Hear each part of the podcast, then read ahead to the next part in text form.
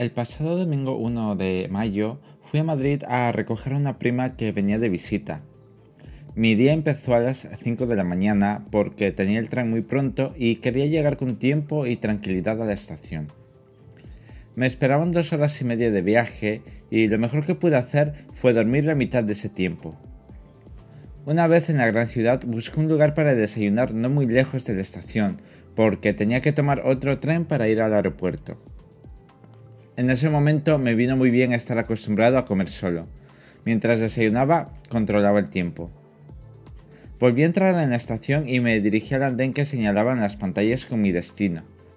El viaje no se me hizo largo porque iba observando los lugares por donde pasaba el tren, todos nuevos para mí. Incluso pude identificar la zona aproximada donde vive un amigo. Ya en el aeropuerto, en la sala de llegadas, Solo tenía que esperar a que mi prima saliera. Llevaba un póster con su nombre y me lo puse por delante para que lo viera. Llevé el póster como un detalle, pero también porque no nos hemos visto desde hace muchísimos años. De un momento a otro la vi o ella me vio y levanté el póster para asegurarme. Nos dimos un abrazo y me comuniqué con mi familia dando la noticia. Hicimos el camino de vuelta a la ciudad para ubicar nuestros hoteles y el restaurante que había reservado días atrás. Después de la comida, mi amigo madrileño vino a vernos para ir a todos esos lugares turísticos que yo desconocía, y mi prima aún más. Fue una vuelta muy interesante y me terminé enamorando. Hubo momentos en los que sentía un poco de molestias en los pies, pero quería seguir caminando, quería seguir mirando la ciudad y quería seguir disfrutando de mi amigo. Cenamos los tres en un restaurante al que había ido el año anterior con mis padres y mi sobrinito. Repetir la experiencia valió mucho la pena. Luego fuimos a otro lugar a tomarnos algo y terminar la noche. Dejamos a mi prima en su hotel y luego fuimos al mío, que estaba un par de minutos. Mientras caminábamos, agradecí a mi amigo que hubiera pasado casi todo el día con nosotros y que era un día excelente. Me quedé dormido sobre la una y media de la madrugada.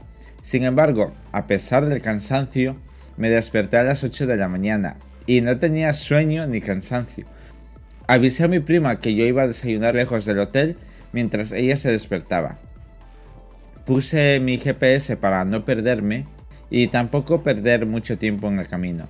Pedí mi desayuno y estaba medio terminar cuando mi prima me escribió para decirme que me acerque a su hotel, porque estaba desayunando sola. Terminé mi desayuno y salí en dirección al hotel de mi prima, con tanta rapidez que no tardé más de 10 minutos en llegar. Expliqué al recepcionista que solo iba a acompañar a una persona que estaba en el comedor y me dejó pasar sin más miramientos.